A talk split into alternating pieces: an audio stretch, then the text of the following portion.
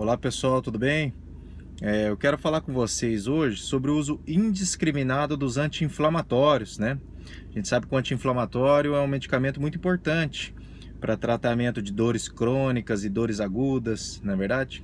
O que pouca gente sabe é que o anti-inflamatório, quando utilizado em longa duração, em doses elevadas, está diretamente relacionado ao aumento do risco de ter infarto e de ter derrame, né? Teve um estudo britânico que mostrou isso aí com clareza. Pegaram pacientes com fator de risco para ter infarto e que tomaram altas doses de ibuprofeno e diclofenaco, esses pacientes tiveram um índice de infarto, de derrame muito mais elevado que da população geral. Né?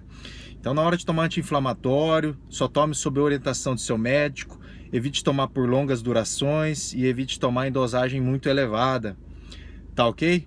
Então, o recado de hoje é esse. Um grande abraço e até a próxima.